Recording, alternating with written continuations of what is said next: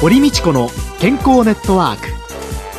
この番組は毎週医療や美容などの専門家をお招きして私たちの健康のために役に立つお話を伺う健康生活応援番組です。エビデンスサプリメントとマヌカハニーで健康な毎日をお届けするコサナの提供でお送りします。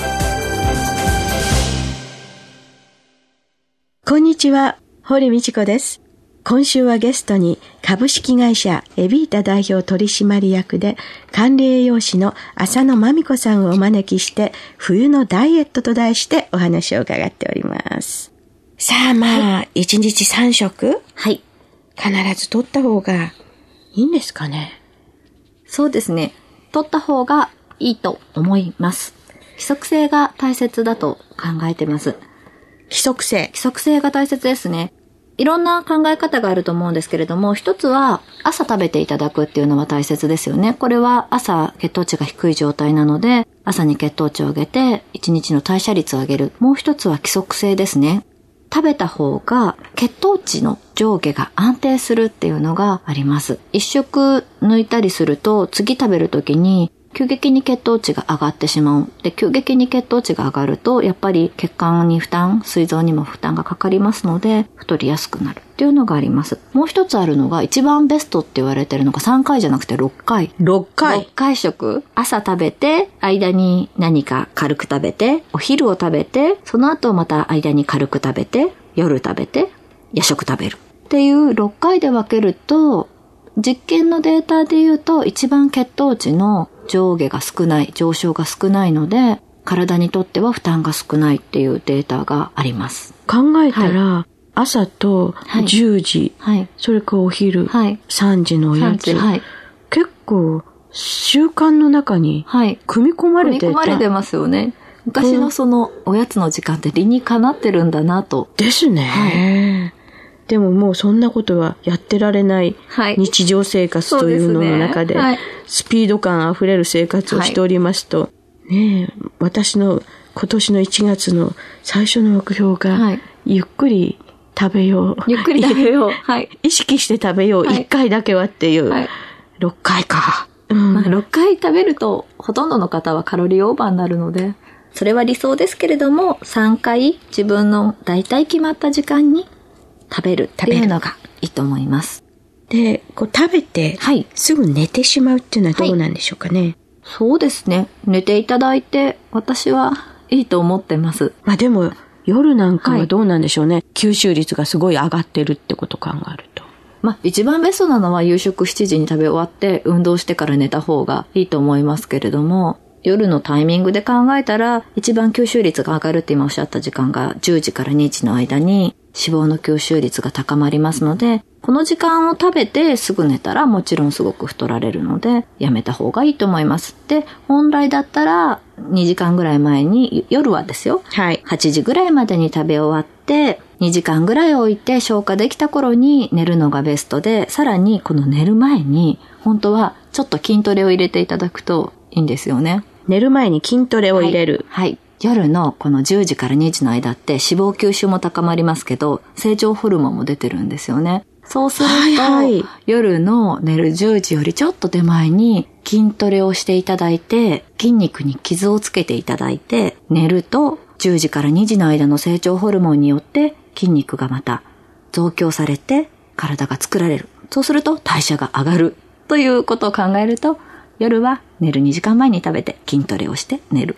この時間にでも寝てないとダメなんですよね。そうなんです。ここが難しいんですけれども、寝るのがおすすめです。バンバンに起きてますもんね。早めに寝て、はい。朝早く起きて。ちょっと筋トレをしてから寝る。はい。ということなんですはね。あと、その食材としてですね、はいはい体にいい食品は、はいダイエットにもいいのか。過ぎれば一生というのがあります。昔、あの、病院のカウンセリングをしていた時ですね、その時代ちょっとテレビが流行ってた時ですけれども、黒ごま食べて、青魚食べて、くるみ食べて、豆乳飲んで、お豆腐油揚げを食べて、ココアも飲んで、これ全部いいって言われたから、全部いいものを取り入れたっていう方が、全部食べきれませんって泣き疲れたんですね。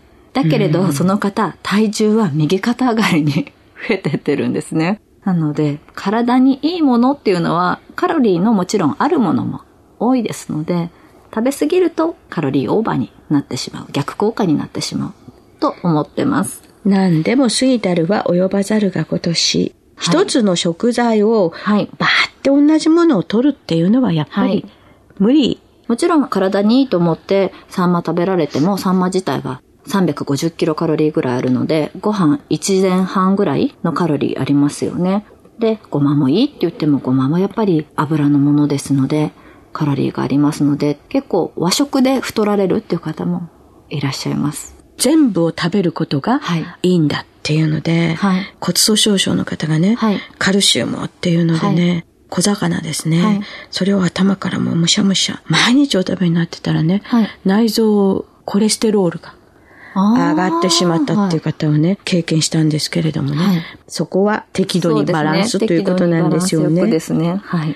どちらにしても、あの、青魚なんかは、いいことはいいんだけれども、取る量っていうのは減ってきてますよね。減ってきてますね。お魚がよくいいよってお肉よりお魚食べましょうってよく言われるのはもちろんカロリーの問題もありますけれども、油が一個大きなテーマになるんですね。えー、で、お魚に入ってる油っていうのは N3 系って言われてる、まあ、ドコサヘキサエン酸とかエコサペンタエン酸っていう DHA、EPA って言われてる油ですけれども、これが今すごく注目されていて、認知症予防になったりですとか、アレルギー予防とか、切れる症状を防ぐですとか、うん、いろんなとこに使われているんだけれども、摂取量はすごく減ってるんです。だって DHA、IPA ってどこに入ってるかっていうと、お魚、あと食べ物で言ったらくるみ、で、油で言ったらアマニ油とかエゴマ油なんですね。どれかを必ず毎日食べてる方っていますかって聞くとほとんどいないんです。お魚も今毎日食べてる方っていらっしゃらないので、本当そうですね。お魚の油っていうのは不足傾向にありますね。うん、油、今 EPA、はい、エコサペンタイン酸なんかは N3 系。はい。一時期あのリノール酸とかなんかが。あ,、はい、ありましたね。リノール酸神話時代。はい。これはどうなんですかね？もう、リノール酸は、昔はいいって言われてたのは、あれはコレステロールを下げてくれるんだっていうので注目されたんですけど、結局、体に善玉コレステロール、HDL も下げてしまうっていうのが分かってきて、今そんなに注目されてないんですね。で、このリノール酸ももちろん必須脂肪酸って体に必要な油なんですけれども、日常的に油そんなに気にせずにお料理されてたり、外食される方は取れてるんですね。なので、別に今更リノール酸をプラスして取る必要はないと思ってます。そうすると、油でもっと取ってもらいたいのは、そのお魚の油、N3 系と言われている油と、あとはオレイン酸系、N9 系と言われている油ですね。そうやって考えていくと油の質っていうのもね、はい。はい、その時々の学説というのがガーって出てくると、そうなんです。変わっていくので、どんどん油って評価変わってきますよね。あの、マーガリンとバターもそうですし。マーガリンはね、はい、ちょっと避けた方がいいというね。そうです。マーガリンも一時、本当に流行りましたよね。まあ、私も10年前、マーガリンにしてくださいって、うん、バターは動物性だけど、マーガリンは植物油だからって言ってお勧めしたんですが、結局今、トランス脂肪酸で、マーガリンは問題があるっていうことに分かってきてしまいましたよね。よね結局、常温で固形の油というのは、はいはい、植物性であろうと動物性であろうと、はい、合成であろうと、はい、取るのをちょっと控えた方が。そうですね。常温で固体の油っていう、まあ、お肉の油がメインですね。はい。はやはりコレステロールを上げてしまう。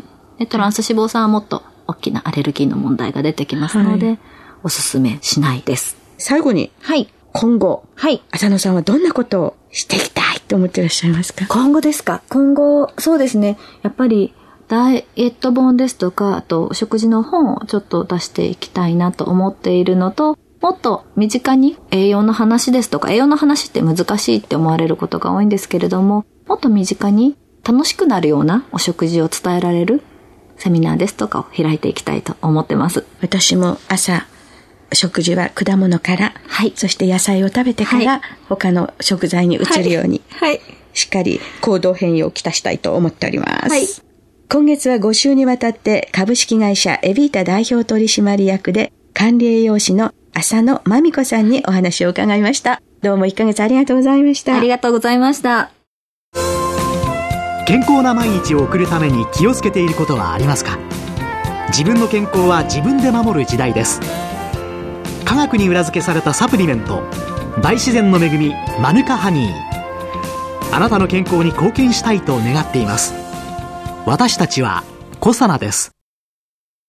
ここでコサナから番組お聞きの皆様へプレゼントのお知らせです。1日摂取量に制限のない新しい食物繊維環状オリゴ糖を使用して1日小さじ3杯で手軽に食物繊維を補給できるサプリメント、コサナのピュアファイバーを番組お聞きの10名様にプレゼントします。ご希望の方は番組サイトの応募フォームからお申し込みください。当選者は2月6日の放送終了後に番組サイト上で発表します。コサナのピュアファイバープレゼントのお知らせでした。え小皿ワンポイント情報のコーナーです。今週私、宇野和夫が小皿の鈴木健二さんと共に小皿のサプリメントピュアファイバーを利用された方にお話を伺います。今日は石原香奈さん、大学生ですね。はい。ピュアファイバー使ってみてどの風な感じでしょうか？食品に入れても大丈夫ということで、うんね、今、いろんなものに混ぜて飲んでいます。はい、大抵スープとかに混ぜてるんですけど、全然無味無臭なので、はいええ入れてもそんな味も変わらなくて、毎日続けられる感じです。そうですか。今月は通してこの、どんな使い方かというのをお話伺い。ましたけど、はい、どうも知るもの多いですね、皆さん、ね、そうみたいですね。ね。あの、私自身も、やっぱり水ですとかお茶ですとかに溶かして飲むことが多いので、それがやっぱり一番使いやすいんですかね。そうやって使ってる方が多いみたいですね。全くその味自体に対して邪魔じゃないわけですね。はい、やはりこう、お年頃なんで、ダイエットしようなんていうのは、大学生の間で友達と話題になること多いんですか？なりますね。就職活動の手帳に、マイナス何キロ目標って書いてる友達もいました。そうですか。石原さんご自身はどうなんですか？そんなにこう僕ら見るとね、太ってるようには見えませんけども、はい、体に変化とかありますか？寝起きは良くなりました。そうですね。やっぱりあの、腸内環境が整ったりですとか、えー、あと食事もやっぱり食べ過ぎたりしたりすると、はい、まあ、あの疲れたりみたいな、まあ、だるくなったりみたいなこともありますので、えーえ。ー、まあ、ちょっとその辺のところで、まあ、もしかしたらちょっと違ったのかなというところ。は直接あのそういったところがというふうではないですけれども、間接的にもしかしたらちょっと効果があったのかなと思います。ああそうですか。他にその使い方としてはねこれからはどんなふうな使い方をしようとお考えでしょう？チャーハンが好きなんですけど、はい、チャーハンに混ぜても大丈夫よってことだったので、ね。ちょっとやってみたいなと思っています、はい。中華料理なんか油結構使いますよね、はい、でそういうのには有効みたいですね。そうですね。やっぱりあの脂っこいものを食べるっていう時にご利用いただくのが一番効果的かなと思います、今後ともぜひお使いい。ただいて、はい、美味しいものたくさん食べてください。ありがとうございます。はい。ありがとうございました。コサナワンポイント情報私宇野和夫がコサナの鈴木健二さんとともにコサナのサプリメントピュアファイバーを利用された方にお話を伺いました。ありがとうございました。ありがとうございました。堀道子の健康ネットワーク。健康と美容についてもっと詳しく知りたい方はぜひコサナのサイトへ。検索で「コサナ」カタカナで「コサナ」と入力してくださいこの番組はエビデンスサプリメントとマヌカハニーで健康な毎日をお届けする「コサナの提供」でお送りしました。